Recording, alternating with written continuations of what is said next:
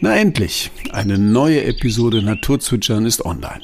Sorry, dass ich mir ein bisschen Zeit gelassen habe. Mein Name ist Volker Starke und diesmal durfte ich den Natur- und Wildtierfotografen Eiko Suktolak zu seinen Fallen begleiten. Nein, keine Fallen, in denen Tiere festgesetzt werden, sondern Kamerafallen, die er in den Wäldern rund um seinen Wohnort platziert hat und natürlich regelmäßig kontrollieren muss habe ich gesehen, dass eine Eule, also ein Waldkauz, auf dem Gehäuse der Kamerafalle saß. Für zehn Minuten. Ja? Sie hätte sich mal ruhig vor die Kamerafalle setzen können. Auf dem Weg zur Falle unterhalten wir uns über seine Arbeit als Natur- und Wildtierfotograf, seine Projekte und Ziele, aber auch darüber, woher seine tiefe Verbundenheit zu den Tieren kommt, die ihn immer wieder nach draußen führt und ihn manchmal auch in seine Träume folgt. In unserem Gespräch könnte nicht so ganz klar herauskommen, was der Unterschied zwischen einer Wildtierkamera und der Kamerafalle von Eiko sein könnte. Die Wildtierkamera, die er nur zur Überwachung seiner eigentlichen Kamerafalle aufhängt, ist ein wasserdichter kleiner Kasten mit einem Bewegungsmelder und einer Infrarot-Nachtsichtkamera. Seine eigentliche Kamerafalle aber besteht aus einem empfindlichen Sensor auf einem Stativ, der erkennt, wenn ein Tier sich im Zielbereich befindet. Dazu kommen Fotoblitzgeräte für das richtige Licht und das Ganze ist dann mit einer Spiegelreflexkamera in einem wetterfesten Kasten verbunden. Nur so ist dann die super Qualität seiner Aufnahmen zu erreichen, die ich euch bei Instagram unter Podcast Naturzwitschern auch zeigen darf. Und jetzt viel Spaß beim Naturzwitschern mit Eiko Sukdolak. Ja, hallo Eiko. Schön, dass, dass das geklappt hat heute. Hallo, ja, ich freue mich. Ja. Was haben wir denn heute vor? Sag doch mal. Genau, wir gehen heute zu einer meiner Kamerafallen am Waldrand mhm. und prüfen mal, was da so an tierischen Besuchern vorbeigekommen ist. Du hast jetzt einfach eine Kamerafalle da vorne in den Wald gestellt. Machst du sowas öfter? Ja, der, sehr regelmäßig. Ähm, ich habe sechs Stück draußen im Feld im Moment. Okay. Und ähm, einfach so rausstellen ist leider nicht. Ist auf jeden Fall ähm, immer mit ein bisschen Scouting vorher verbunden. Also gucken, wo sind die Tiere unterwegs. Bisschen Spuren lesen, vielleicht noch eine Wildkamera vorher mhm, mhm. aufsetzen und dann aber auch es ist halt genehmigungspflichtig, ähm, die aufzustellen, die Kameras. Und ähm, das heißt, das ist entweder mit den Pächtern oder der Naturschutzbehörde abzustimmen vorher. Und dann kann man die installieren, sage ich mal. Warum machst du das? Weil damit Einblicke in die Natur geschaffen werden können, die sonst nicht möglich sind. Also zum einen kann man damit bei Nacht fotografieren. Mhm. Und zum anderen, da die Tiere ja, nicht gestört werden durch menschliche Anwesenheit. Hier war ich mal kurz einmal Spaziergängern ja, ja. aus hier. Genau. Hallo. Moin. Da die Tiere nicht durch menschliche Anwesenheit gestört werden, ähm, sind quasi auch Einblicke möglich, die sonst nicht möglich sind. Und auch das Tier im Lebensraum zu zeigen mit einem Weitwinkelobjektiv. Mhm. Das ist auf die Art und Weise realisierbar. Okay. Man muss dazu sagen, äh, uns sind gerade zwei Väter mit Kinderwagen entgegengekommen. Ne? Ja, also sieht man, sieht, man, sieht man ja eher selten. ja, es ist so, das stimmt. Ja, genau. Das ist ein schönes Bild, kann, kann ich mich daran gewöhnen. Ähm, Im günstigsten Falle sammelst du da wunderschöne Bilder ein an den Kamerafallen. Ähm, aber was machst du dann mit den Bildern? Ja, das ist unterschiedlich. Zum einen ähm, wandeln sie natürlich ähm, ins Archiv, weil auch viel Unfug dabei ist. Also da ist auch nicht jeder, jeder Schuss ein Treffer, sage ich mal. Da, also vielleicht erkläre ich erstmal kurz, was so eine Kamerafalle überhaupt ist. Ja. Das bedeutet, das ist eine Spiegelreflexkamera. Wir haben ja Zeit. Wir haben ja Zeit. Der Wald ist ja noch ein Stück entfernt. Richtig, genau. die gekoppelt ist mit einem Bewegungsmelder oder einer Lichtschranke und ähm, damit ja, lösen Tiere die selber aus. Das ist quasi eine Wildlife-Fotobox mhm, mh. und die ja, das bedeutet aber auch, dass nicht immer nur das Tier, das quasi, das man sich wünscht, da drauf ist, sondern auch Mäuse oder Vögel oder Spaziergänger ähm, die können das auslösen. Ähm, Spaziergänger im Idealfall nicht, weil da, wo Menschen vorbeilaufen, will man keine Kamerafalle stehen haben, weil im Zweifel ist sie sonst futsch oder beziehungsweise ist es halt auch so, dass natürlich das ähm, äh, halt datenschutztechnisch Ja, nicht ähm, äh, möglich ist oder nicht ähm, ja, zulässig und ähm, dementsprechend müsste man dann großflächig Schilder aufstellen. Hier Vorsicht, Fotofalle, bitte nicht weiterlaufen oder nicht reinlaufen und so weiter. Ja. Und wenn doch mal ein Mensch drauf ist, dann lösche ich das Foto halt. Ja, Ähm, okay. Genau, und sonst sind die Bilder dazu da, ähm, ja, im Idealfall zu veröffentlichen, ähm, um damit, also die sind einmal für das, gibt es ein äh, Gemeinschaftsprojekt mit dem Fotojournalisten Max Kiesberger, wildesnachtleben.de, wo wir, das war quasi das erste Projekt mit der Kamerafalle, was ich gemacht habe. Da haben wir das gemeinsam ausprobiert, wie das alles funktioniert. Das wird jetzt demnächst auch hoffentlich, also es gibt eine Homepage, wo das drauf ist Ja. und demnächst äh, vermutlich im Greenpeace-Magazin zu sehen sein. Oh, also es sehr gut. Haben die euch angesprochen? Oder? ja, wir haben bei denen, ähm, wir waren Klinkenputzen. Okay. Wir haben äh, ganz viele, haben ganz vielen Magazinen ähm, das Projekt vorgestellt und ähm, ja, jetzt hat's, hat's geklappt. Es gibt ein Layout, ähm, wo die Bilder drin sind und der, alles weitere folgt. Okay. Also das, das heißt, das wird zu sehen sein. Ja, und ansonsten ähm, habe ich zum Beispiel mit dem BUND, ich bin mir auch sicher, dass es der BUND ist, bei der Lokstockkartierung War es mitgemacht. vielleicht doch der Nahu? Man Nein, weiß es nein. nicht. Nee, die haben es nicht so mit Vögeln. Achso. Äh, also, ja, der, Wildkatzen sind eigentlich keine Vögel, könnte man sagen. Nein, kann man so sagen. Ne, Richtig. Also, ähm, wobei der, der Nabu macht ja auch äh, Säugetiere, aber irgendwie das ist für mich immer miteinander verknüpft. So, so kann ich mir das dann doch herleiten. So, Ob es jetzt okay. der Nabu oder BUND sind. Die einen sind die blauen, die anderen sind die grünen und Ah. die blauen machen mehr mit Vögeln und die grünen mehr mit Säugetieren. Okay, okay. okay. Also, genau. Also es Ähm, war bei der BUND. ja, es war der BUND. Genau, und die, die Lokstockkartierung ähm, habe ich da begleitet. Das heißt, ähm, es wird ein Stock mit Baldrian eingesprüht und dann äh, Wildkatzenhaare daran ähm, im Idealfall gefunden, weil die Katze sich daran reibt. Und da habe ich dann auch ähm, die Kamerafalle eingesetzt, um zusätzlich zu den DNA-Daten quasi auch noch Bildmaterial zu gewinnen. Und ja, genau. An den Wildkatzen bin ich auch nach wie vor dran. Es stehen noch einige Kamerafallen rum, ähm, um da noch weiteres Bildmaterial zu sammeln, dann ein schönes Projekt noch draus zu machen.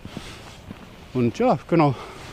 Und du bist professioneller Naturfotograf. Ja, genau.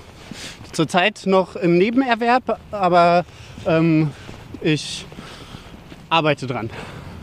Also ich gebe ich geb, ich geb Workshops, ähm, mache jetzt äh, die erste Fotoreise auch im Mai nach Österreich in die Alpen Okay. und ähm, sind weitere in Fokus, Planung. Fokus oder wie hieß das? Genau, Fokus Pokus Workshops Hannover ist da mein Partner. Und genau, es sind drei weitere Reisen noch in der, in der Mache und es wird wieder Workshops im Vogelpark Walsrode geben. Ähm, Das ist quasi dann der Einsteiger-Workshop in die Vogelfotografie. Okay, und äh, was macht ihr da genau in Österreich? Äh, weiß man das schon? Ja, das weiß man schon, weil ich schon auf einem Scouting-Trip vor Ort war. Aha. da die Ranger vom Nationalpark Hohe Tauern kennengelernt habe, mit denen wir da zusammenarbeiten werden. Und dann gibt es hoffentlich Fotos vom Bartgeier, der da wieder angesiedelt wurde. Oh, wow, wow, wow. Und ähm, also es gab schon ein paar Fotos, die nisten da und die dementsprechend kann man davon ausgehen, dass sie auch nächstes Jahr wieder da sind. Und ähm, ja, die versuchen seit ein paar Jahren da zu brüten, da, was äh, aber nicht funktioniert. Also sie legen immer Eier, aber die, Die sind die Jungen, ja, oder? nee, die, die Jungvögel kommen nicht durch. Also es sind halt vermutlich, weil es unerfahrene Jungvögel sind, selber die da die Brutversuche starten. Aber es ist nicht, nicht hundertprozentig geklärt. Auf jeden Fall sehr spannend. Mal gucken, ob es da dann nächstes Jahr was Neues gibt. Ähm, und ja, sonst helfen die Ranger quasi im Nationalpark, die Tiere zu finden, da die jeden Tag da unterwegs sind und ähm, ich mache dann quasi die ja, helfe, helfe den Teilnehmern dann bei der Bildgestaltung mit der Technik. Ja. Ähm, wir machen Nachbesprechungen, sind da untergebracht in einem Gasthaus. Also es wird, wird gut. Gibt es da eine große Nachfrage? Ja, grundsätzlich schon, da Ja, der Markt ja, okay. an, an äh, Naturfotografen stetig wächst, was natürlich auch nicht immer unproblematisch ist. Ähm, aber die, ja, natürlich jetzt Corona-bedingt, ähm, kann sich jeder zusammenreisen, dass äh, Reimen, das Reisen etwas kompliziert ist. So. Okay, okay. Äh, warum ist das äh, problematisch, wenn sich so viele Fotografen mit der Natur beschäftigen? Ja, grundsätzlich erstmal ni- nichts. Die Frage ist halt, inwiefern, also es gibt immer eine Diskussion um äh, Ethik in der Naturfotografie, Ja. sprich zum einen, ähm, wo wird fotografiert, wie viel Rücksicht wird genommen auf die Tiere oder auf die Pflanzen. Ja, wenn dann irgendwie eine ganze Horde Fotografen über eine Orchideenwiese stampft, Ja, dann äh, war es das möglicherweise mit den Orchideen oder zumindest mit dem, der restlichen Vegetation. Und ja, das ist eben gerade auch in Zeiten von Instagram und Co. ja. sehr wichtig, da dann ähm, ja, zum einen natürlich grundsätzlich rücksichtsvoll zu sein, zum anderen aber natürlich auch vielleicht Standorte nicht publik zu machen, weil das dann regelmäßig schon dazu geführt hat, dass gewisse Standorte halt total überlaufen waren. Okay. Und du hast mit äh, sechs Jahren deine erste Lochkamera selber gebaut und hast dann äh, den Bereich der Fotografie für dich entdeckt. Ja, so in etwa, ja. Genau. Also Ja? Mein, mein, mein Vater hat äh, das Fotolabor in der Schule geleitet, in dem er, ähm, in der er gelehrt hat. Und da ähm, bin ich dementsprechend schon seit Kindesbeinen quasi mit der Fotografie in Kontakt. Ah, also cool. wir haben auf jeden Fall auch eine Lochkamera gebaut, aber die, wie alt ich war, das weiß ich natürlich nicht. Ja. Und ähm, es gibt auf jeden Fall Fotos von, nee, ein Video von mir als Jugendlichen, wo ich in ähm, Norwegen einen Otter fotografiere mit der Analogkamera von meinem Vater. Okay. So leider sind die Fotos verschollen davon, aber irgendwie gab es da immer eine Verbindung. Ich hatte eigentlich immer Kameras Ja. irgendwie griffbereit. Ähm, ich glaube, dann irgendwann als, als Student gab es dann so eine kleine Pause, wo ich dann irgendwie anderweitig beschäftigt war und Natur und Fotografie nicht mehr so eine große Rolle gespielt haben. Aber ich war auch eigentlich ja, halt ein absolutes Draußenkind. Ähm, und da sitzen zwei Gänse, würde ich sagen, auf dem Feld. Moment, Ja. oder ist Nilgänse? Ja, genau, zwei Nilgänse, genau. Ja. Ja, die üblichen Verdächtigen. Genau. Und ja, wir haben halt immer Camping, Campingreisen durch Europa gemacht mit dem VW-Bus. Meine Familie, also meine Geschwister, meine Eltern und ich. Meine Cousins teilweise auch noch. Und dann, ähm, das heißt, da habe ich eh alles, was in der Natur zu holen war, mal ausprobiert. Und dann Also ähm, richtig, haben wir. schöne, richtig schöne Abenteuertrips mit der ganzen Familie. Ja, genau, genau. Ja. Mit Kanu und Bergsteigen und Tauchen und allem, was man machen kann. Ja, wow. So. Ja, total großartig. Und ähm, dann ja, hat sich das natürlich so auch in die Freizeitgestaltung niedergeschlagen. Sprich, ähm, das, wir haben halt hier dann auch in den Wäldern der Umgebung irgendwie Buden gebaut, bis wir 15 waren und oder 16 vielleicht sogar und ähm, haben halt auch hier dann mit den Rädern die Natur erforscht und gerade mein, mein Bruder und ich haben auch viel Naturbeobachtung gemacht oder ich habe geangelt, dann haben wir die Fische seziert und also da wurde quasi so eine große Basis gelegt. Also es wurde alles getan, damit du einen guten Na- Naturkontakt halt äh, bekommst. Genau, quasi Ja. alles große Vorbereitung dafür, mal Naturfotograf zu werden. Auch wenn ich zwischendurch nicht wusste, dass ich das will. Ja. Also vielleicht, vielleicht schon, aber ich glaube, ich habe es mir nicht erlaubt, das zu träumen sozusagen. Also weil ich habe immer, ich bin quasi mit ähm, Geos aufgewachsen. Die lagen immer bei meiner Ja, Oma ja, ja, irgendwie aus und Die, die grünen Hefte. Genau, ne? So. Und dann, das hat mich auf jeden Fall immer total gereizt. Also da so, wenn, ich glaube, mein Jugendtraum wäre gewesen, dann halt entweder Archäologe zu werden oder irgendwie vielleicht Biologe, aber wenn dann natürlich irgendwo vielleicht in Afrika oder irgendwo, wo es halt ein bisschen aufregender ist. Und, oder halt der Fotograf, der die begleitet. Ne? Ja, Aber irgendwie ist das dann verloren gegangen. Und dann habe ich Geodäsie und Geoinformatik studiert. Sag mal ganz kurz, was Geodäsie ist. Ja, Geo was? ja, ähm, das hieß früher mal Vermessungskunde oder Vermessung. Ah, ah, ah okay. Also, ja. Genau, und da habe ich auch lange Zeit gearbeitet und hatte dann ähm, einen, einen Burnout und Depressionen und habe dann gesagt, okay, so geht das nicht weiter. Ne. Ich brauche irgendwie was Neues. Ich muss mehr draußen sein, mehr in der Natur, weg vom Monitor. Und ja, so hat sich das dann vertieft mit der Fotografie. Und dann, nachdem ich die erste Ricke mit Kitzen fotografiert habe, dann war klar, okay, ja, ich habe auch meinen mein Fable da für die Tier- und Vogelfotografie dann auch später gefunden. Und äh, ja, seitdem Also da, da war die Begeisterung einfach so groß, äh, das Gefühl so stark, dass du nicht mehr davon lassen konntest. Ja, genau. Das kann man so sagen, ja. Und dann habe ich immer jede, jede freie Minute quasi damit verbracht, Tiere zu finden, draußen zu sein. Und für den Fall, also irgendwann kam dann noch die Idee dazu, naja, ich kann ja, weil ich dann zwei, zwei Töchter hatte, Ja. oder die habe ich natürlich auch immer noch zum Glück, Ja, ja. ähm, dann äh, nicht mehr immer draußen sein konnte, kam dann die Idee mit den Kamerafallen auf, Ah, damit okay. quasi auch die, okay. und damit dann auch quasi noch, wenn ich, wenn ich äh, mit meinen Töchtern Zeit verbringe, immer noch fotografieren kann. ja. Hat sich gelohnt, da die Zeit zu investieren, würde ich sagen. Also es sind schon viele, viele großartige Aufnahmen auf die Art und Weise entstanden. Ja, aber wenn man jetzt so auf deine Internetseite schaut ähm, und sich das alles so anhört, dann machst du aber beides äh, jetzt parallel, oder? Also du bist schon mit deiner Kamera draußen unterwegs und hast gleichzeitig auch noch die Kamerafallen. Ja, auf jeden Fall. Was waren denn äh, äh, so die Highlights im letzten Jahr bei deiner Naturfotografie? Du bist hauptsächlich in Deutschland unterwegs, oder? Ja, genau. Also gerade momentan, ich denke, ja, also ich, ich finde es ich schon immer schwierig, einfach für die Fotografie ewig viel rumzureisen. Ja. Ähm, das versuche ich dann schon immer möglichst gut zu begründen und dann Trips zu machen, die sich auch lohnen, wo ich dann länger vor Ort bin. Und ähm, genau, aber auch das, das gilt sowohl für Deutschland als auch für die Möglichkeiten international zu reisen. Und ja, wir müssen jetzt so ein bisschen querfeldein Ah ja, an, okay. der, an der Wildruhezone lang.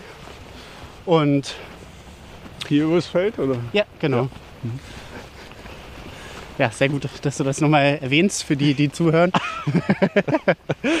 dass die, falls wir jetzt ein bisschen mehr schnaufen als vorher, dann liegt es am schweren Gelände. Dass wir ein bisschen stecken hier sind genau. dem Rehe unterwegs und Wildschweine. Also sieht man gut, ne? Dass Ja, gerade ja, hier im Matsch. parallel laufen, ja. Das ist echt, echt super. Also tatsächlich aber heute vorwiegend Rehe. Ähm, ja, hier ist auch der Wechsel, ne? Die wechseln hier in den Wald rein. Ja. Hier kann man ein bisschen besser laufen als in der tiefen Erde.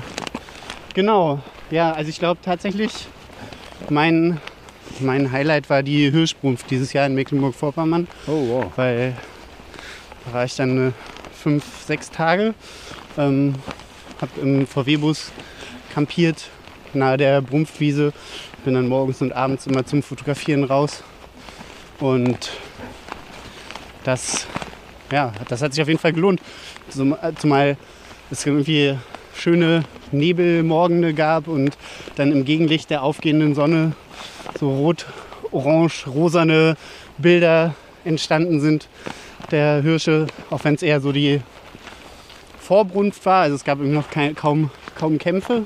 Ja. Und äh, ja, es hat sich definitiv, trotz, definitiv trotzdem gelohnt. Also es hat sich so toll angefühlt wegen der, wegen der Präsenz der, äh, der Hirsche jetzt in dem Augenblick? Oder ähm, was war das Besondere daran? Ja, die, also schon, schon auf jeden Fall auch die, die Präsenz der, der Hirsche und einfach die, der, dieser schwere Geruch dann der, des Wildes, der in, der in der Luft hing und dann irgendwie die Erde, die bebt, wenn das ganze, die ganze Hirschfamilie quasi vorbei galoppiert oder dann halt irgendwie plötzlich man den Hirsch im, im Wald fegen hört, also das heißt sein Geweih reiben an der Vegetation. Und ähm, ja, also es waren einfach großartige Begegnungen, aber auch halt die, die Stimmung im, im Nebel, wenn dann irgendwie, wenn man im Dunkeln quasi äh, an den Ansitzplatz geht und dann irgendwann so Stück für Stück hell wird und dann die Silhouetten der ersten Hirsche zu sehen sind. Und ja, das ist ein, einfach ein unbeschreibliches Gefühl. Und äh, als Naturfotograf, da muss man auch gut warten können, oder? Ja, definitiv. Also an der Stelle ist es sehr, ja, sag ich mal, vorhersehbar gewesen, wo die wann auftauchen. Und trotzdem ist es dann wichtig, dass man halt eine Stunde vorher, bevor man die Begegnung erwartet, mindestens da ist, Ja. damit man dann, damit dann auch Ruhe eingekehrt ist und die Tiere dann auch wirklich auftauchen und man nicht irgendwie durch seine Anwesenheit die Tiere dann davon abhält, den Brunftplatz zu betreten auch. Hier sind äh, Füchse und Dachse ganz aktiv und die graben hier in der Böschung quasi ihre Bauten. Das ist ein verhinderter Fuchsbau. Ein Verhinderter. Ja, also er ist nicht, ist nicht ein, ähm, ist vielleicht schon temporär eingezogen gewesen, aber hat hier nicht, ist kein Wurfbau gewesen. Okay, und jetzt äh, sind andere drüber getrampelt, Ja, ne? genau, andere ja. Tiere. Ja, genau. Okay. Hier auf der anderen Seite sind, ist der große, eine große Dachsburg mit mehreren Ein- und Ausgängen. Und in der Nähe davon, von einem der Ausgänge, also von einer, einem der inaktiven Ausgänge, da steht die Kamerafalle dann. So, Okay, also äh, das Loch, was wir jetzt vor uns sehen, Genau, das hat auf jeden Fall auch einen Fuchs gegraben. Das sieht man daran, wie. Also, dass es keine, keine Röhre gibt, die. Oder Rinne, besser gesagt, Ja, ja, die okay. zum Eingang führt. Ne? Ja. Und dass es relativ klein und rund ist. Und die Eingänge zum Dachsbau, die sind eher oval. Und da gibt es diese Rinne, die da reinführt, weil die Dachse ähm, immer ihr Polstermaterial Mhm. rausholen und reinholen da. also jetzt so klein kommst du mir gar nicht vor. Also so 25 Zentimeter Durchmesser hat das schon, ne? Ja, würde ich sagen, kommt hin. So Aber der Dachs ne? würde ich nochmal 10 cm drauf. Ja. Ja. Ja, Ja, okay. Die sind ja ein bisschen klobiger, sag ich mal. Ah, da hinten springt gerade ein Reh ab. Übers Feld. Und das hier ist jetzt so ein Wald, wo du auch als äh, Kind unterwegs warst? Nee, hier Nee. nicht. Nee, nee, das ist okay. äh, Ja. quasi ein. Also wir sehen da hinten den, der eine, eine Wald, in dem war ich unterwegs. Eher Okay. hier, so weit sind wir nicht rübergekommen. Da ist es schon das Revier von den Kindern vom nächsten Dorf gewesen quasi. Das war, das war die andere Gang, die hier Die andere Gang, ja, ja, genau, richtig. Es gab nie, es gab nie äh, äh, feindliche Kontakte sozusagen, aber natürlich haben wir natürlich immer gemutmaßt, dass die wieder irgendwo unterwegs waren und äh, beziehungsweise die Spuren von denen gefunden. Und Ja, Mensch, hier ist, ist aber ein viel los, ne? Mit- Also ist ja, hier ist ja, da vorne ist was passiert, da ist äh, gebuddelt worden. genau, also das sind jetzt, das sind jetzt tatsächlich auch die Eingänge zum, zum Dachsbau. Mhm. Also die sind leider halt auch schon ein bisschen, bisschen ähm, zusammengefallen teilweise. Aber man sieht halt auch daran, dass da so viel, so viel Sand rausgeholt wurde, dass es halt der Dachs ist. Ne? Hier vor dem einen ist ja ein riesiger Berg. Ja. Und äh, mitunter ist es so, dass die Dachsburgen richtig ja, meterhohe ähm, ja, Burgen eben sind, ne? Mit verschiedenen, also mit zehn Ausgängen und mehr teilweise. Und der hier hat ja auch wahrscheinlich so um die zehn Eingänge. Davon sind aber auch viele, viele inaktiv, also ja. dass da wirklich dann schon auch Äste drauf gefallen sind und ähnliches. Aber wenn da so viel rausgeholt wird, dann sind die auch sehr tief. ne? Ja, Ja. ja, genau. Ja. Also zumindest gibt es halt ähm, eine Vielzahl an, an Räumen und Gängen und ähm, die gehen nicht, meist nicht unglaublich tief unter die Erde, sondern die gehen nur so tief unter die Erde, dass quasi das ganze Jahr über es möglich ist, die Temperatur konstant zu halten. So Mhm. Dachse nehmen auch deshalb so viel Polstermaterial mit rein, weil die die Dachsbogen quasi beheizen können. Also weil das anfängt zu modern und Ah, so okay, okay, können okay. sie dann halt die Temperatur erhöhen, wenn es da drin modert und wenn es dann zu warm wird, dann schmeißen sie es wieder raus. Also, Ja, also wenn wir das jetzt gerade so ein bisschen beschreiben wollen, also vor uns geht ein Graben entlang ne? ähm, und direkt dahinter ist eine Böschung und da schauen wir jetzt gerade halt auf zwei Ausgänge mit großen Sandhaufen davor. Ähm, ja, können sich die Zuhörer das auch ein bisschen vorstellen. Ne? Und natürlich auch die Zuhörerinnen können sich das dann gut vorstellen. Ja. Selbstverständlich. Ja. So, genau. Wir müssen jetzt mal gucken, dass wir hier irgendwie rüberkommen auf die andere Grabenseite, Ja. damit wir dann in den Wald reinkommen. Wie weit ist es jetzt noch bis zur Falle? 20 Meter. Ah ja, okay. wir müssen nur noch äh, auf die andere Seite der Böschung und hinter, ein bisschen hinter das Dickicht. Ich würde vorschlagen, wir gehen, gehen hier so rüber, so diagonal. Ja, alles klar. So,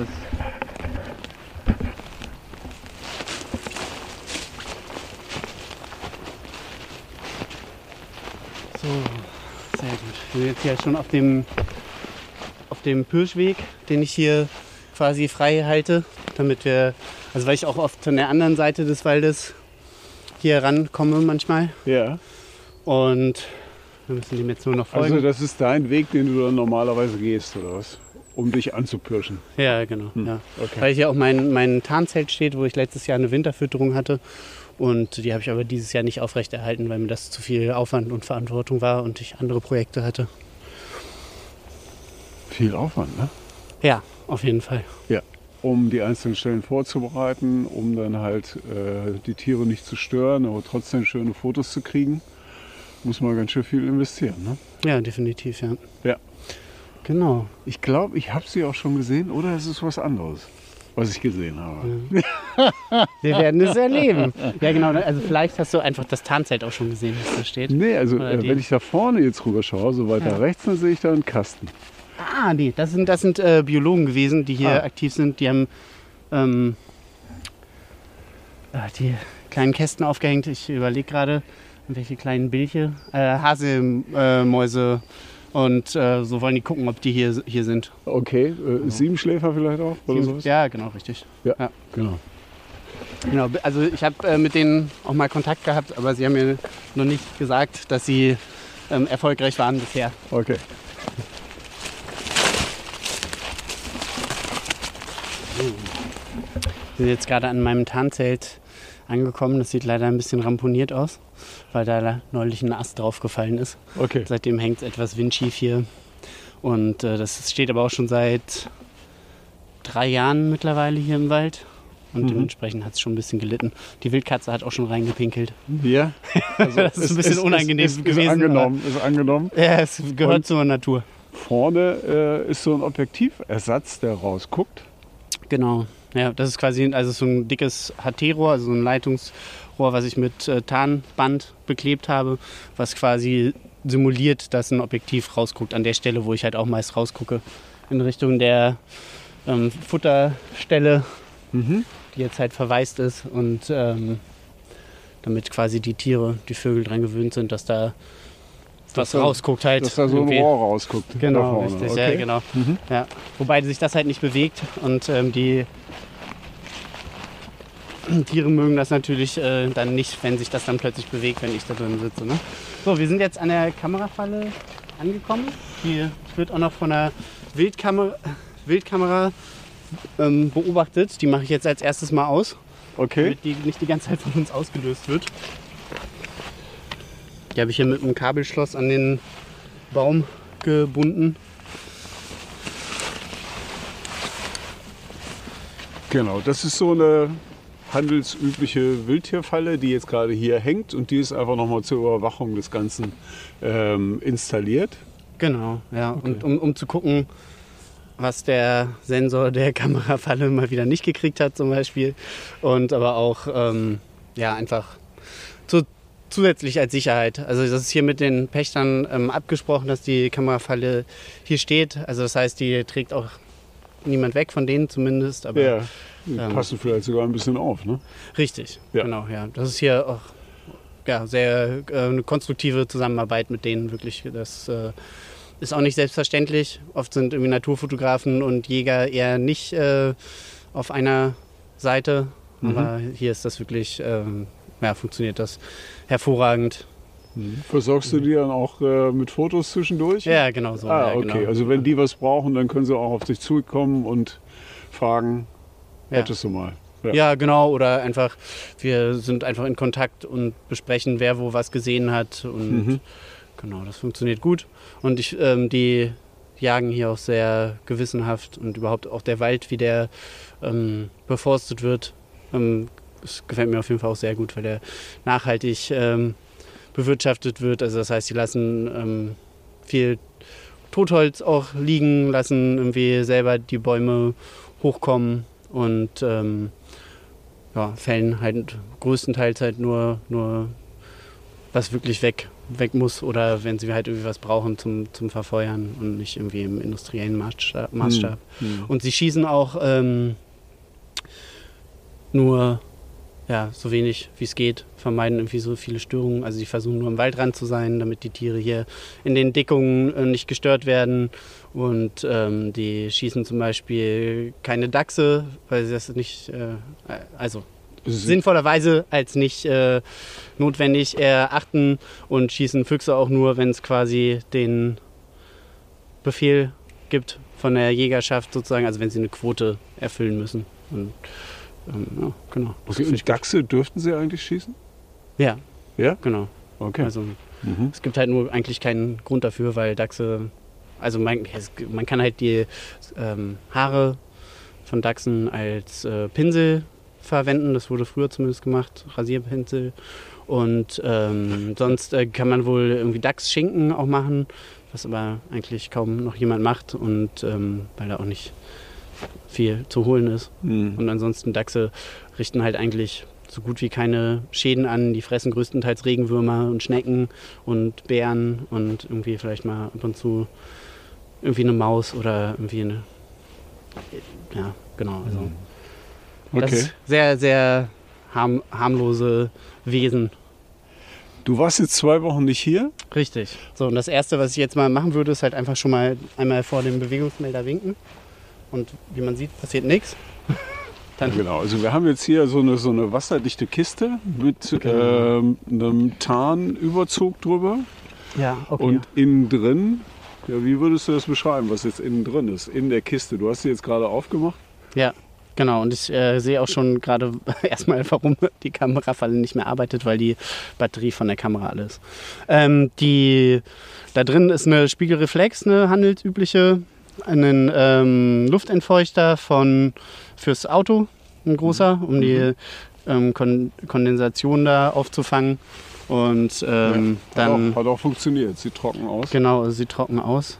Und ähm, ja, da drin sind dann zusätzlich noch ein Sender und ein Empfänger für die ähm, Blitze beziehungsweise für den Bewegungsmelder. Und ein fettes Batteriepack, was man jetzt halt gerade nicht sieht. Ja. Und ähm, ja, ich brauche jetzt erstmal eine, einen Ersatzakku für die Kamera, bevor wir drauf gucken können. okay, okay. Die Kamera ist alle. Also die, äh, die Kiste ist äh, quasi ja, äh, han handelsüblich, nur ähm, sie ist dann ähm, quasi erweitert worden von mir. Ich habe dann da quasi, habe sie halt aufge, aufgesägt und habe da dann ein, ähm, vorne ein Loch, ein rundes reingeschnitten, da so ein HT-Rohr auch wieder reingemacht und einen ähm, Ah ja, okay. Schluss, Schlussglas und dann ähm, das Ganze abgedichtet. Noch ein bisschen ähm, Schaumstoff zur Geräuschdämmung ist auch noch mit drin und dann äh, eine Halterung für die, für die Kamera, damit Okay. die nicht innen drin immer sich verschiebt, sondern damit man die halt so positionieren kann, dass auch der Bildausschnitt so erhalten Aber bleibt, jetzt- wie ich mir das jetzt, vorstelle. Äh, äh, apropos Spannung, ja. es ist doch dann ein gutes Zeichen, wenn die Kamerabatterie leer ist. Also Ja, dann hat sie ja ich vielleicht da- oft, ich- auch gelöst, oft ausgelöst, oder? Ich bin mir da nicht so sicher, ehrlich gesagt. Weil ähm, es halt relativ kalt ist und da ist die Lebensdauer nicht so, nicht so groß. Und ich habe ähm, größtenteils einfach alte Batterien auch drin von den Ja, Kameras, weil die okay. Kameras, die ich hier für die Kamerafallen verwende, die sind halt alle ähm, vom Gebrauchtmarkt, um eben den Verlust dann so klein wie möglich zu halten, wenn die ja, doch mal kaputt gehen. Ich hatte schon mal einen Wasserschaden, dass eine Kamera abgesoffen ist und dann ähm, sonst äh, geklaut wurde zum Glück noch nichts. Ja, ist doch schon mal super, oder? Ja, auf jeden Ja, Fall. genau. Eindeutig. Okay, So, neue Batterie wird reingesteckt, Genau. Sie lebt, Kamera wird wieder zum Leben gebracht. sie zirpt. So, nee, aber wir haben tatsächlich kein Glück heute. Es gibt zwar ein paar Bilder bei Nacht, aber keine, keine, keine Tiere, die uns das Glück äh, die, die uns hier jetzt Freude machen. Es sind neun, neun Bilder drauf. Okay. Man kann nicht immer gewinnen. Aber, aber wenn wir jetzt gerade ausschauen, dann äh, schauen wir auf die Ausgänge der Dachsburg. Ne? Richtig. Genau.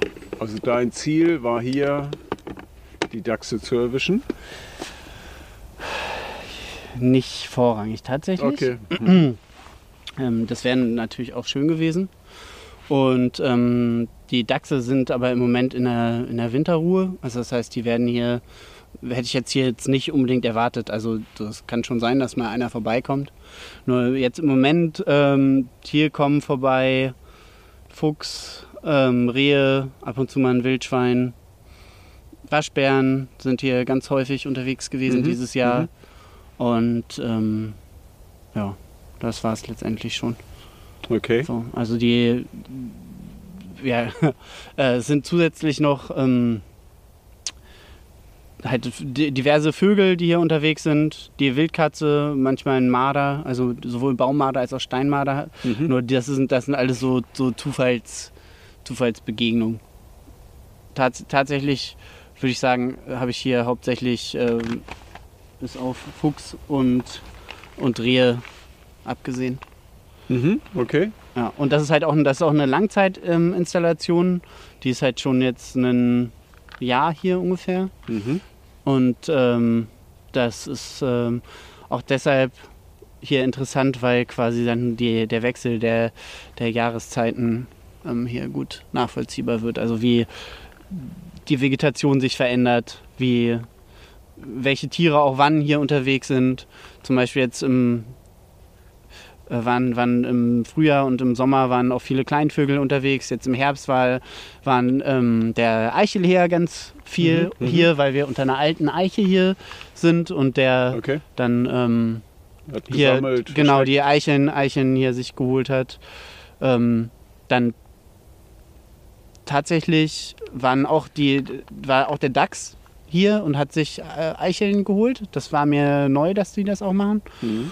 Und ähm, das konnte man tatsächlich sehen, wie er hier am, am Mampfen ist. Okay. Und ähm, dann ähm, auch die Waschbären sind hier mal vorbeigekommen, um Eicheln zu fressen. Das war schon auf jeden Fall ziemlich cool. Und äh, wie, wie geht's dir jetzt gerade? Bist du total enttäuscht? Oder Nee, ähm, nee. ist das eigentlich gängige äh, äh, Praxis, dass es eher mal, dass eher mal nichts drauf ist, als Mhm. das, was drauf ist? Ja.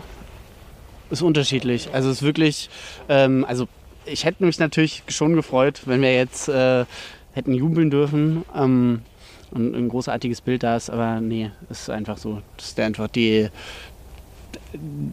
Auch gerade gerade jetzt in den Wintermonaten sind die Tiere ja sowieso weniger aktiv. Ja. Und dann ähm, war, wurde viel Holz gemacht hier in, in letzter Zeit. Okay. Mhm. Und dann sind natürlich die Tiere in diesem Teil des Waldes eh nochmal inaktiver. Also als ich das letzte Mal die Kamerafalle kontrolliert habe, hat man irgendwie von drei Stellen äh, Motorsägen gehört. Und dann ähm, auch natürlich auch, dass ich vor zwei Wochen hier war, das ähm, kann dann unter Umständen auch nochmal ein paar Tage dauern. Mhm. Ich habe aber auch schon... Äh, ähm, deine, deine Aktivität oder Genau, dein, ja. dein ja. Geruch? Mein, dein mein Geruch und die Aktivität auch im Zweifel, ja. Wobei hier ähm, relativ, das ist ja nah relativ am, äh, an den nächsten Dörfern. Also es ist irgendwie ein, ein Kilometer von jeder Seite zum Wald ist das nächste Dorf. Ähm, das heißt, irgendwie hier ist sowieso menschliche Präsenz nicht unüblich. Ähm, nee, aber tatsächlich auch der, insbesondere der Geruch, der schreckt viele Tiere ab. Der bleibt ja auch noch ein paar Stunden in der Luft und dann ähm, gibt es aber auch immer wieder Ausnahmen, wo irgendwie zwei Stunden nachdem ich eine Kamerafalle aufgebaut habe, die Wildkatze vorbeigelaufen ist. Also es ist einfach Der, die von Individuum die, zu Individuum. sehr scheu ist. ja richtig, ne? genau, Ja. ja. genau, hätte ich halt nicht, nicht niemals erwartet. So, ich packe jetzt mal hier alles wieder zusammen. Ja. Guck mal, dass ich den Strom auch wieder anschließe, den ich hier jetzt gerade abgezogen habe. so. Zack, das haben wir schon mal wieder. Das hier ist der Receiver, der empfängt dann das Signal von dem Bewegungsmelder und hier oben ist der Transmitter drauf, der dann das Blitzsignal weitergibt an die. Ach, genau, stimmt. Hier ist noch ein alter dran, der braucht gar nicht den Strom von dem fetten Batteriepack. So. Dann gucke ich gerade nochmal einmal, wie viel Strom der Empfänger hier noch hat. Also der hat vorne so eine, so eine Klappe dran, um quasi das, den, ähm, das Blickfeld von dem Bewegungsmelder, das ist ein Passiv-Infrarotsensor, ähm, einzuschränken und zusätzlich noch ein paar Einstellräder, um zu gucken, wie empfindlich der sein soll. Ja. Und eine Status-LED, die jetzt hoffentlich gleich ein bisschen blinkt. Eins, zwei, drei, vier. Okay, also das heißt, die ist so 60 bis 80 Prozent voll. Das heißt, das dürfte noch ein paar Tage lang arbeiten, das Gerät. Also ein paar Wochen lang. So, jetzt habe ich mich mich bewegt. Jetzt hat er zumindest schon mal ein Signal rausgegeben. Aber aus irgendeinem Grund haben wir keinen. Also Kamera löst Kein gerade Blitz. nicht aus. Ne? Genau, Genau. richtig, richtig.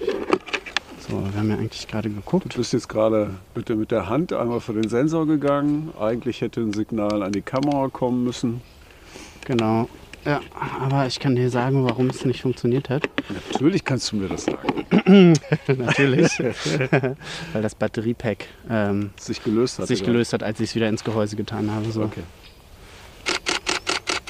Ui, Ja, das Ui. war gut. das war aber imposant gerade. Ja, Du bist jetzt einmal mit der, mit der Hand vor den Sensor gegangen und dann Genau. bam, ging das äh, Blitzgewitter los. Ja, das klingt jetzt auf jeden Fall epischer, als es, als es ist. Also die ähm, Blitze sind auf jeden Fall mit ganz geringer Leistung hier ähm, au aufgestellt. Du kannst ja mal gucken, wie das Bild dann aussieht hinterher. Also das ist sehr, das ist das, das ist das letzte. Ja. Das ist ähm, hier genau. Jetzt geht's. Wie geht's viel hat er jetzt gerade aufgenommen? Das waren Wie vier, vier Bilder eine Serie. Okay.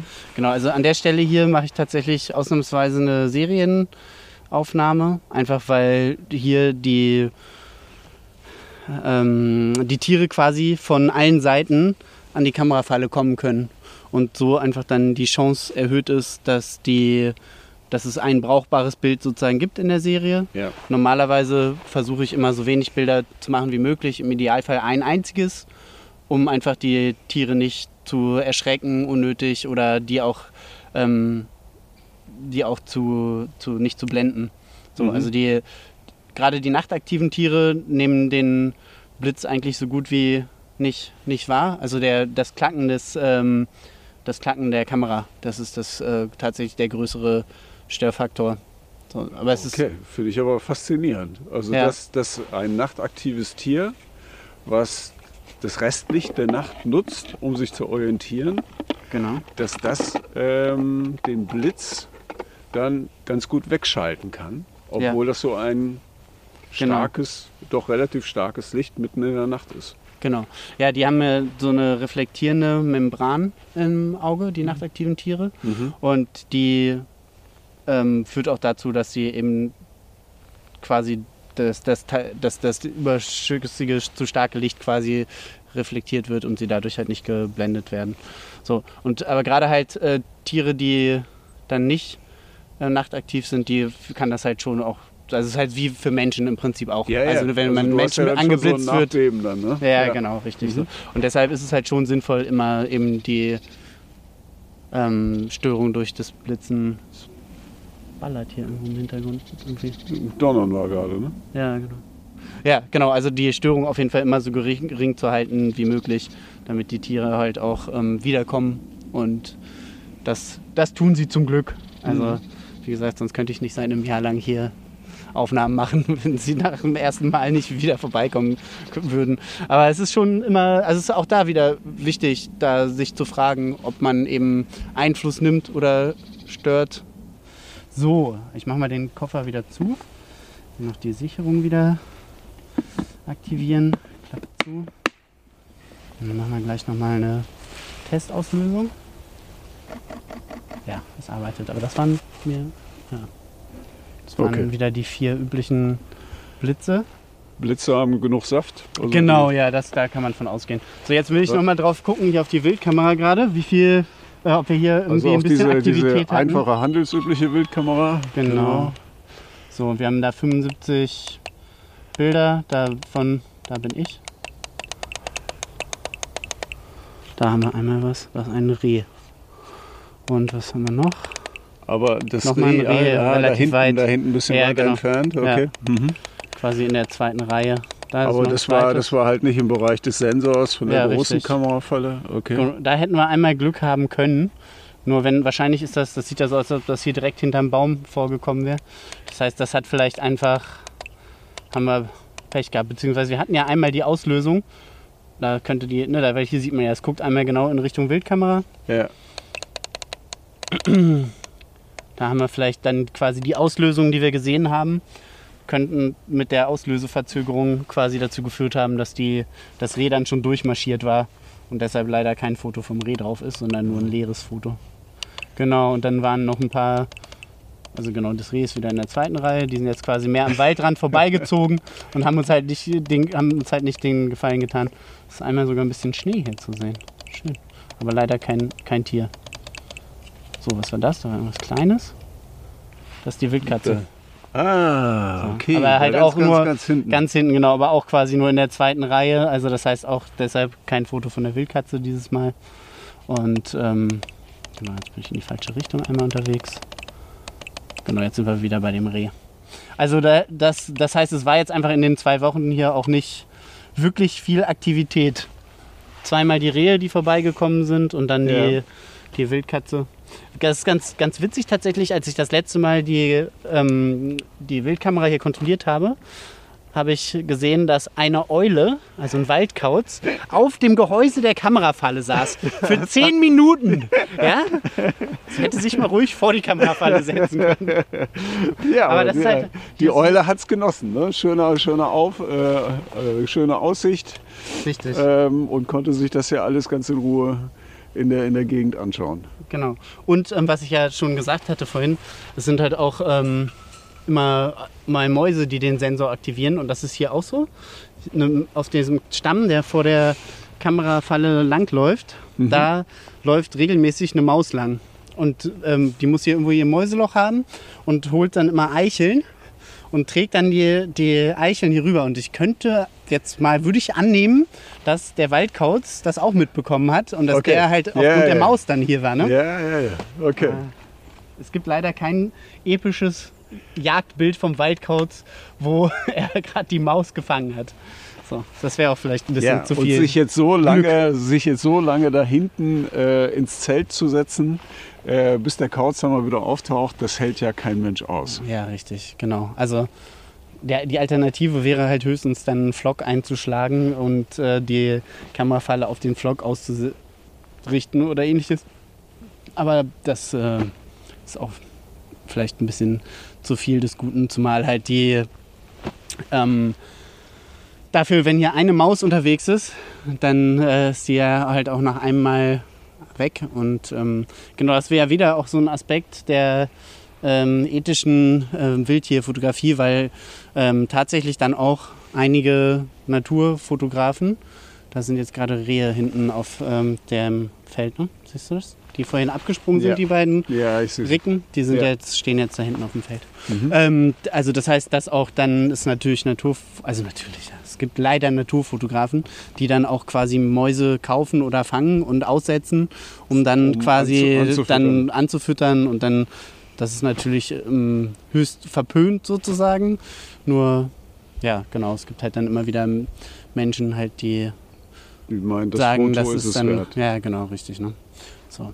Und gerade bei Raubtieren ist es halt einfach immer extrem ja, unnötig bis gefährlich für die Tiere auch halt, die anzufüttern. Ne? Also Dass sie sich dran gewöhnen im Endeffekt. richtig, ne? richtig, ja genau. Jetzt haben wir gerade noch verstärkt bekommen.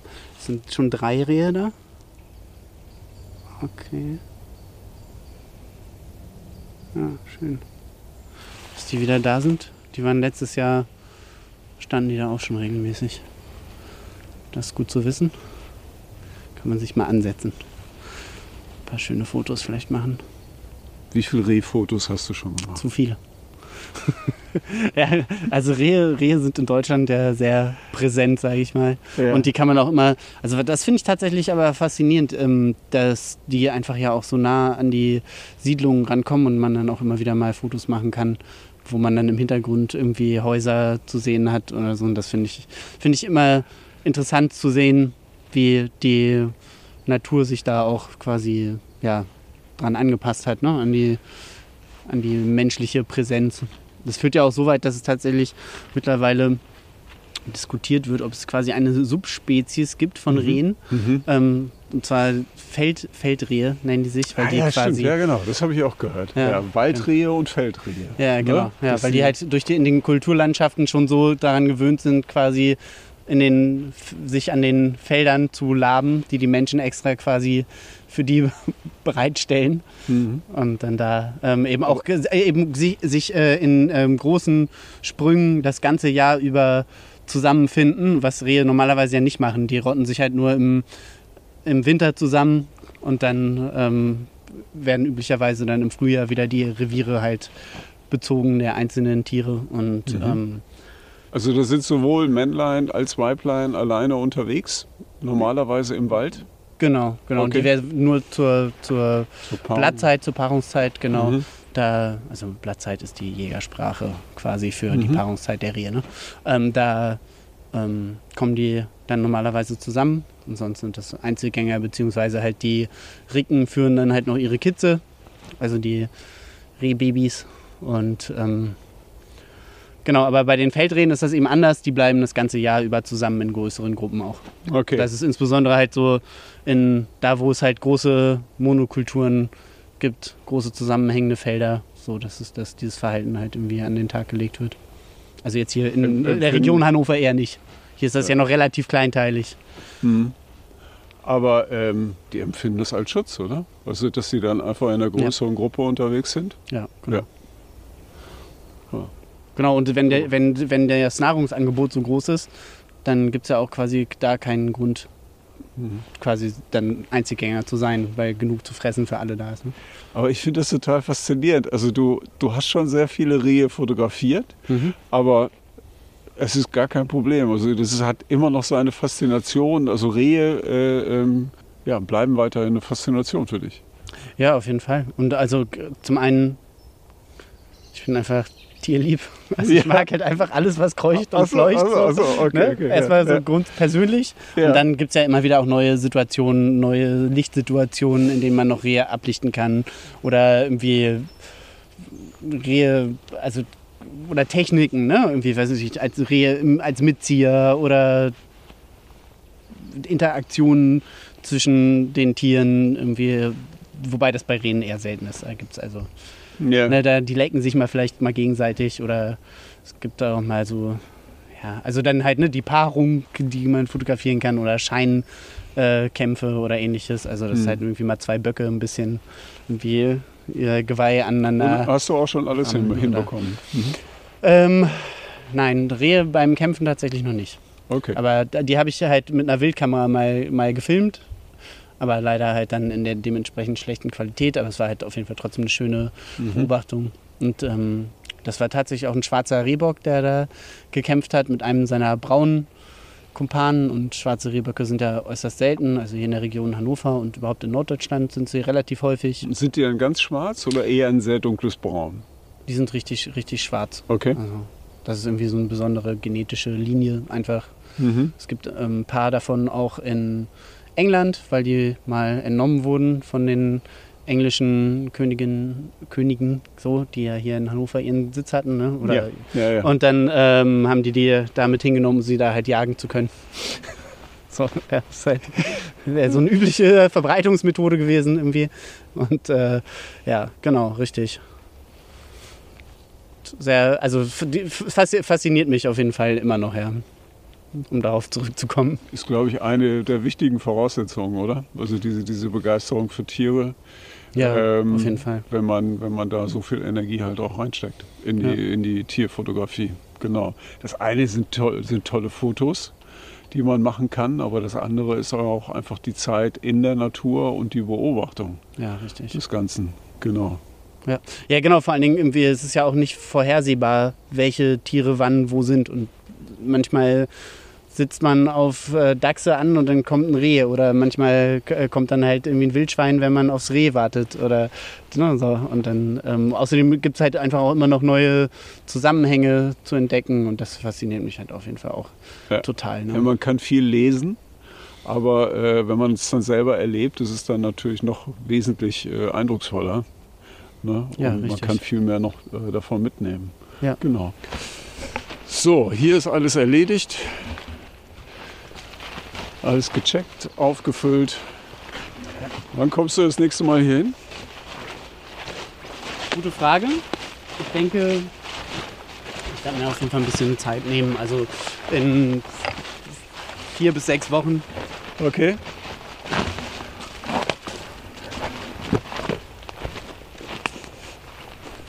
So, aber vielleicht kriegen wir jetzt gleich ein bisschen Dramatik, wenn äh, Volker den Hang hier runterrutscht.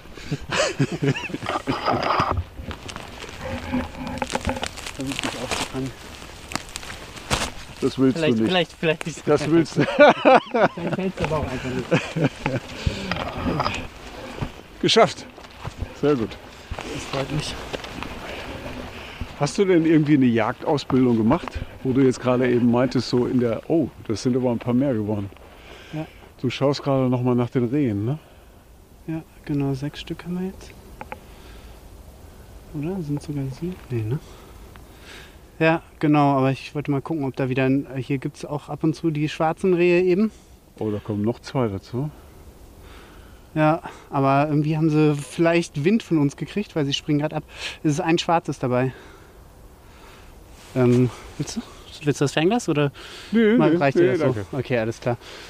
Ja, genau, ein schwarzes ist dabei, aber ich konnte nicht erkennen, ob es ein ähm, Rehbock ist oder eine Ricke. Ist weit weg Aber gewesen. jetzt haben sie sich wieder beruhigt, ne? Jetzt, Ja. jetzt stehen sie wieder.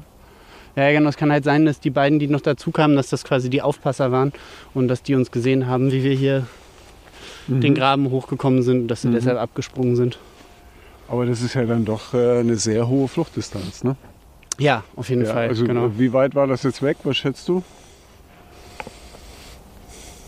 Gute Frage. 200 Meter, 300 Meter? Ja. Ja, so um die Ecke. Ja.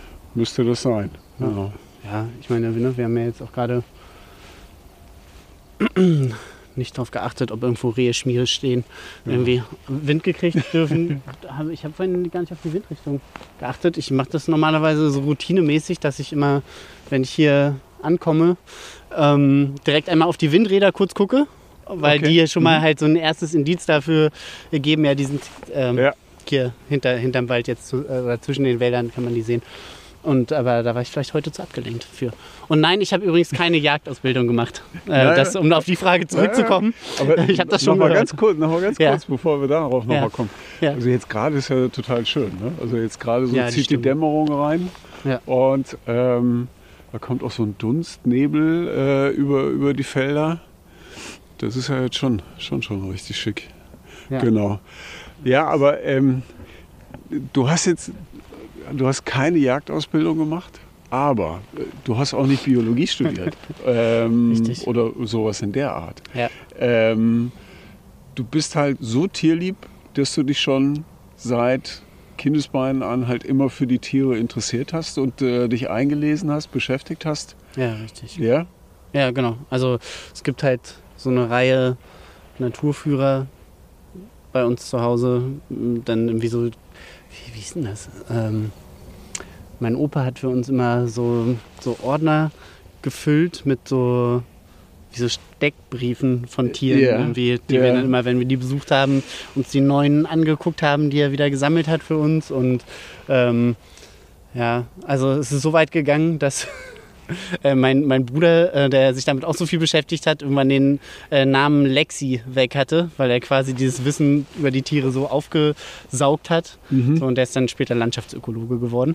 Also bei dem ging das dann noch einen Schritt weiter. Ja. Ähm, während ich halt ja so ein bisschen auf Abwägen gekommen bin sozusagen und dann erst wieder zur Natur zurückgefunden habe. Okay. Ja, genau, Ja, die Begeisterung ist halt einfach von Kindesbein da und dann ähm, ja einfach auch der ständige Dialog mittlerweile halt mit den diversen Akteuren irgendwie, also sei es halt mit Jägern oder mit den Biologen. Ähm, ich arbeite da mit den Biologen vom ähm, Institut für terrestrische und aquatische Wildtierforschung in Hannover zum Beispiel zusammen und ähm, ja genau, irgendwie den Akteuren im Naturschutz auch. Da Ja. Ja. bin Ja, ich und, halt relativ tief und wenn man, mittlerweile. und wenn man ein, ein, ein Foto von einem Tier haben möchte, was man vielleicht noch nicht so gut kennt, dann äh, muss man da auch ziemlich tief einsteigen, Ja. damit man im Endeffekt überhaupt eine Chance hat, dieses Foto dann auch zu bekommen. Richtig, ja genau. Das, also das bedeutet, ne, erstmal kann man da ja einsteigen, zum Beispiel mit Wikipedia ganz einfach. Ja. Und dann Ja. kann man da kann man ähm, weitergehen. Also ich mache das gerne, dass ich dann mir auch halt einfach irgendwie, wenn ich mich mit einer Spezies neu beschäftige, gucke, ob ich irgendwie Naturdokus über die Tiere halt gucken kann, wenn es die schon gibt. Oder sonst halt irgendwie bei Google Scholar suchen oder ähnliches, ob es irgendwelche Papers gibt, irgendwelche aktuellen, die da geschrieben wurden, also wissenschaftliche Arbeiten.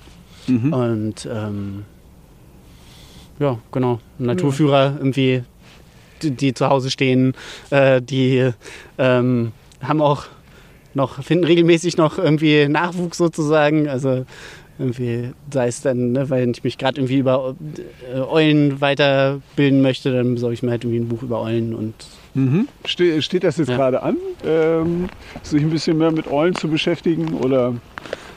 Nee, das war, das war, das war einfach ein Beispiel, weil ich das Okay. Buch gerade ähm, visualisiert habe. Ja, So. ja, okay.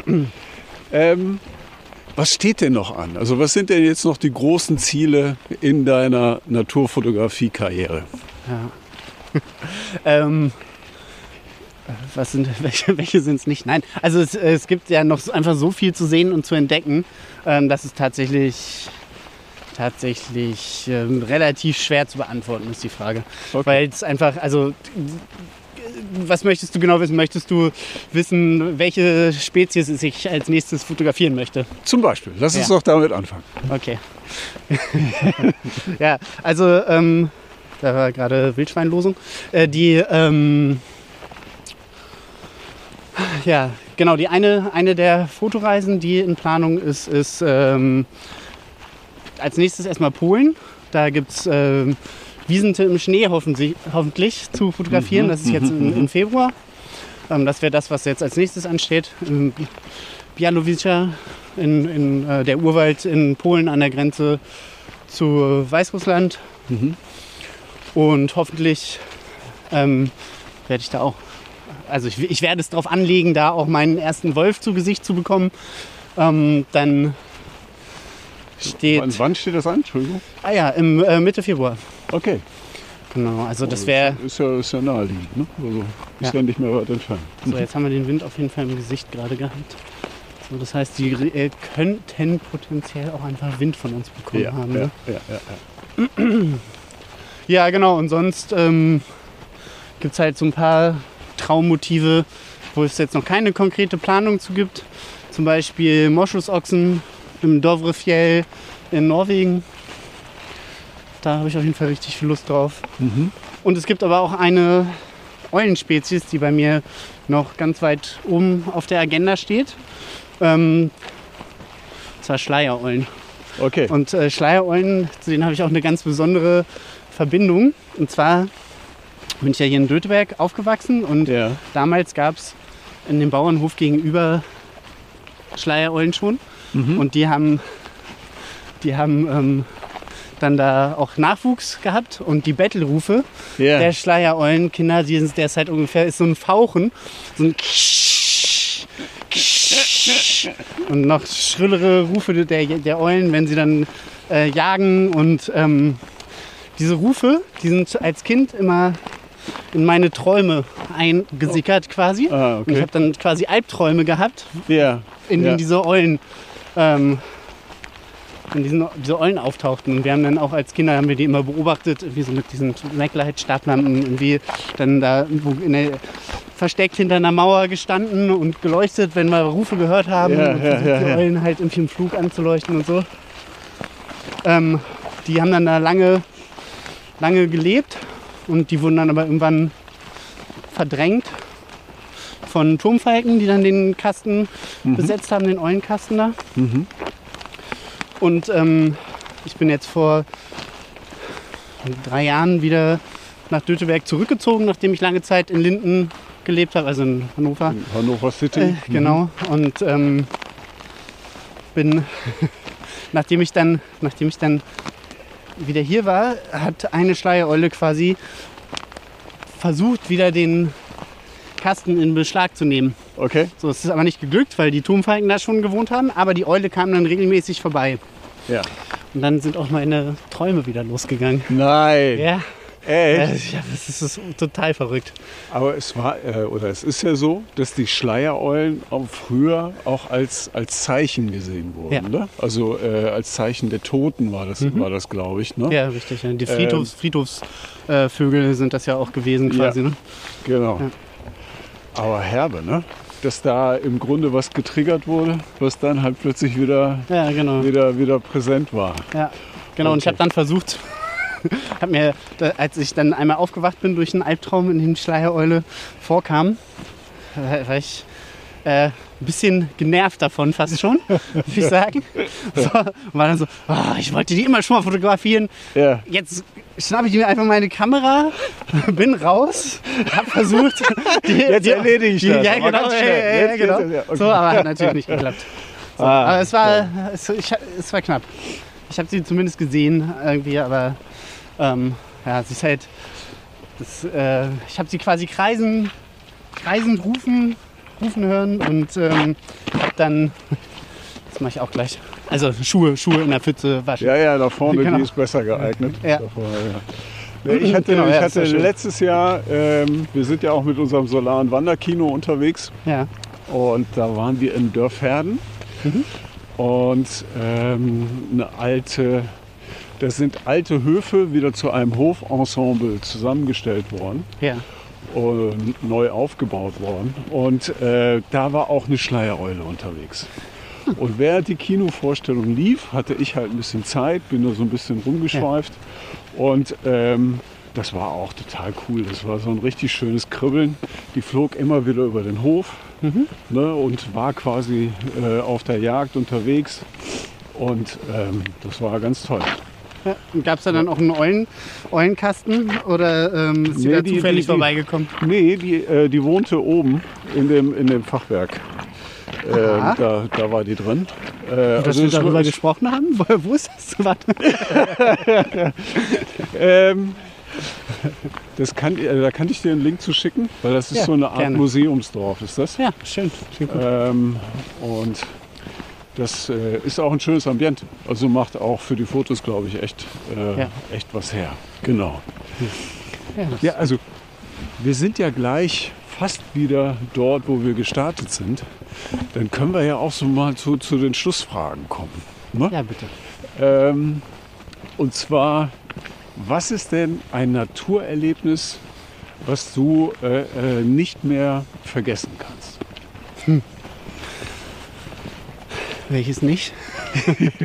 ja, ähm, Also es gibt kleinere, es gibt größere. Ja, ne? Vielleicht gibt es so das eine, Ja. Genau. ne? was, das eine Unvergessliche. Ja, also äh, gerade hier mit, dem, mit der Feldmark hier, da bringe ich ähm, Fuchswelpen mit in Verbindung, weil ah, man sieht es in der Dämmerung nicht mehr so wirklich. Da hinten geht ein kleiner Feldweg Ja. lang und da habe ich von einer Gassi-Geherin den Tipp bekommen, dass sie da ab und zu mal einen Fuchs gesehen hat. Ja. Und dann bin ich da also hin und den Feldweg lang und plötzlich macht es direkt vor mir.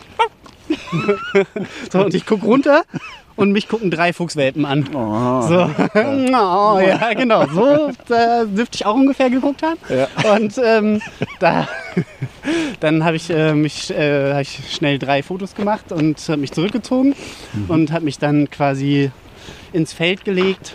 Und die Füchse, die sich dann halt auch zurückgezogen hatten erstmal, sind dann wieder rausgekommen. Und dann haben, sind, ist der erste raus und direkt irgendwie den Feldweg runter und hat mich gar nicht gesehen. Und dann kamen auch seine Geschwisterchen. Ja. Und ähm, dann haben, haben die quasi das Klicken der Kamera gehört und dann in meine Richtung geguckt. Die hatten irgendwie noch ganz trübe Augen, weil die so klein waren. Und ähm, dann kamen immer mehr dazu und irgendwann guckten dann mich fünf äh, Fuchswelpen Welpen an und äh, haben quasi sich perfekt aufgereiht. Dann kam noch ein Sechster dazu, der dann zu seinem Geschwisterchen geguckt hat und da gibt es dann halt irgendwie zauberhafte Fotos von. Oh, Und die haben dann da noch gespielt und haben da irgendwie ja, sich ihre Fähigkeiten erprobt, gekämpft ja, ja, und ja, ja. ähnliches. Und dann irgendwann äh, rief eine Krähe und fünf Fuchswelpen pesen sofort in den Bau und einer bleibt liegen, schläft. So, irgendwann kam dann sein Geschwisterchen wieder raus, hat das angestupst. So, ja. Das andere, beide, das andere wacht auf, steht auf, taumelt total verschlafen auch in den Bau. Ja, und Äh, dann habe ich mich irgendwie die Chance genutzt und habe mich zurückgezogen. Ja. Und äh, es war natürlich äh, total großartig. Ja, ach, Mensch. Hallo, Gefahr, komm mal wieder rein. Ja, genau. Ja, genau. Das war auf jeden Fall so ein super schöner Naturmoment. Ja. Okay. Ähm, wenn du dich in ein Tier oder in eine Pflanze verwandeln könntest, was wäre das? Ein Dachs auf jeden Fall. Ein Dachs? Ja. Weil ich will unbedingt mal wissen, wie es in so einem Dachsbau aussieht. Ja, also ich fotografiere die Biester ständig und ich liebe Ja. die einfach abgöttisch so. Die sind total großartig, so die Interaktionen, die die zeigen, das Sozialverhalten. Dann sehen sie halt auch einfach super knuffig aus. Und aber ich weiß halt nicht, wie die, wie die wohnen. Ja. So, Ja. ne? Und dann, warum verlässt welcher Dachs wann aus welchem Eingang den Bau? Und Ja. solche, all solche Fragen, irgendwie, die sich dann so stellen, irgendwie, die würde ich halt super gerne beantworten. Okay. Und äh, dann könntest du quasi inkognito äh, Den, den Bau dann rein, ausspionieren. ja, genau, einmal, einmal Ja. rein und gucken, äh, wie das Leben da drin denn so ist. Ja, Äh, was magst du sonst noch an den Interaktionen oder was sind da für, für spezielle Verhaltensweisen? Ja, also die, die Jungen, die spielen einfach total gerne. So, die, die ärgern sich und die können sogar ein bisschen klettern und sie äh, machen super witzige Geräusche, die kichern fast so, ich sag jetzt mal vergleichsweise wie eine Hyäne oder sowas halt. Ja, So, dass man sich eigentlich ja. nicht vorstellen könnte. ja okay. Und ähm, dann sind äh, ja, die kuscheln ganz viel, die kratzen sich gegenseitig irgendwie, also so die haben ganz viel so soziale Interaktion, um den Zusammenhalt zu, mhm, mhm. zu steigern. Und das, ähm, ja, das finde ich irgendwie einfach schön, das zu beobachten. Und da kann ich mich gut mit verbinden. das ich einfach sympathisches Verhalten. Ja. Ähm, Eiko, wenn man noch mehr über dich erfahren möchte, ähm, wo muss man da nachschauen, um Informationen zu bekommen? Genau, also ich habe äh, eine Homepage www.sogdolak.de. Auf der findet man mehr Informationen über mich. Ähm, da gibt es dann auch Links zu dem Kamerafallenprojekt, zu meinen Social Media Aktivitäten. Insbesondere bei Instagram bin ich da aktiv.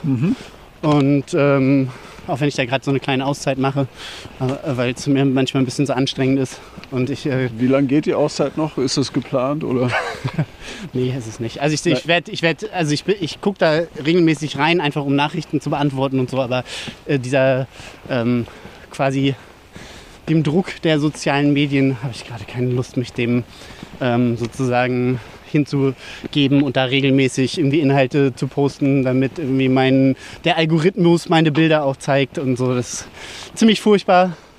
Und ähm, ja, aber ich denke mal, dass ich halt jetzt dann von der nächsten Reise wieder auch ein paar Ja. Inhalte dann da irgendwie Ja. teilen möchte. Ja, so, weil das ist halt, ähm, das ist halt schon, schon auch was Besonderes. Und immer zu den, zu den ähm, Kamerafallen, wenn ich die warte oder so, da gibt es immer ein bisschen ähm, Behind-the-Scenes-Material dann zu sehen auch und so, auch wenn ich halt dann im Moment nicht regelmäßig poste, sondern mehr so, wie es mir Spaß macht halt gerade. Also ich bin jetzt auch nicht komplett inaktiv, nur hab mir halt, hab halt beschlossen, mir da den Druck zu nehmen. Okay. Gibt es einen Instagram-Kanal, den du noch empfehlen kannst, wo du äh, regelmäßig mal reinschaust? Ja, Moment. Gute Frage.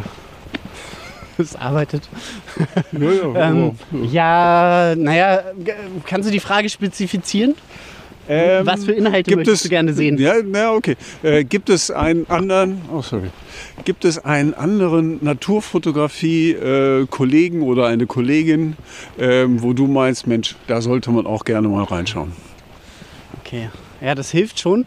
Ist aber immer noch so vielschichtig. Da kann ich, ähm, ja, also natürlich einmal äh, mein Kollege vom, vom, ich bin ja auch von der Podcast-Konkurrenz quasi. Ah ja, stimmt, genau. Da haben wir noch gar nicht drüber gesprochen. Richtig, ja, genau. genau. Ich mache ja. ja. den äh, Wildtierfotografie-Podcast mit dem Pascal Knauf zusammen. Ja. Und äh, natürlich ähm, empfehle ich da auch mal bei dem vorbeizugucken. Ähm, dann gibt es halt der Fabian Mühlberger, den ähm, kann ich immer empfehlen. Der äh, macht viel auch so, also der ist Herpetologe, also das heißt, der kümmert sich um alles, was kreucht und fleucht, ähm, insbesondere in Deutschland, also Amphibien und Reptilien. Und ja. ähm, der ist aber auch international unterwegs, kommt aus Göttingen und ähm, sonst natürlich auch ähm, der Max äh, Käsberger, der, ähm, mit dem ich ja das Wild, wildes Nachtleben ähm, Projekt gemacht habe. Der ist auch noch als ähm, ja, mittlerweile mehr Naturfilmer unterwegs Aha. und ähm, bringt da regelmäßig Inhalte. Genau, also das sind so die quasi ja, also so die befreundeten Fotografen, die ich da an der Stelle gerne mal nennen möchte. Ja, und ja, ja. Ähm, ansonsten gibt es natürlich noch, noch viel, viel, viel, viel mehr. Nur da äh, es fallen mir so viel ein, dass mir nichts dazu einfällt, so ungefähr, weil die Gedanken so Aber, das, aber das, war, das, waren ja, das waren ja schon ein paar. Ja. Ne? Und ähm, wir werden ähm, die, die, die einzelnen Kanäle werden wir auch verlinken. Ne? Und dann ähm, können unsere Zuhörerinnen da halt auch mal rein, reinschauen. Eiko, das hat total viel Spaß gemacht und es war total spannend und total gute äh, äh, Informationen. Ja, ich wünsche dir viel Glück auf deinem weiteren Weg und danke dir ganz, äh, ganz herzlich. Ja, danke. Vielen Dank auch. Hat mir auch sehr viel Spaß gemacht. Wir hatten ja auch echt Glück, dass wir so eine, so eine gute Stimmung hier noch irgendwie hatten. Ja. Und äh, nächstes Mal wenn ich mal wieder ähm, ein Foto bekomme von der Kamerafalle, bei der wir jetzt waren gerade, dann ähm, sage ich dir Bescheid. Beziehungsweise wir können ja vielleicht einfach auch ein paar Bilder, die ich mit der Kamerafalle gemacht habe, da mal ähm, verlinken mit. Ja, äh, wäre ich super dankbar für. Ja, ne? ähm, weil dann können alle, die sich das jetzt anhören, können sich auch noch mehr darunter vorstellen. Genau. Eiko, vielen Dank. Tschüss, mach's gut. Ciao, mach's gut. Vielen Dank, dass ihr reingehört habt. Auf unserem Instagram-Kanal Podcast Naturzwitschern habe ich euch einige von Eikos Aufnahmen online gestellt. Schaut ruhig mal rein, sie sind echt klasse. Anmerkungen und Tipps zum Podcast könnt ihr auch gerne an die E-Mail-Adresse kontakt@naturzwitschern.de senden. Ich hoffe, ihr seid beim nächsten Mal wieder mit dabei. Lasst es euch gut gehen und viel Spaß in der Natur.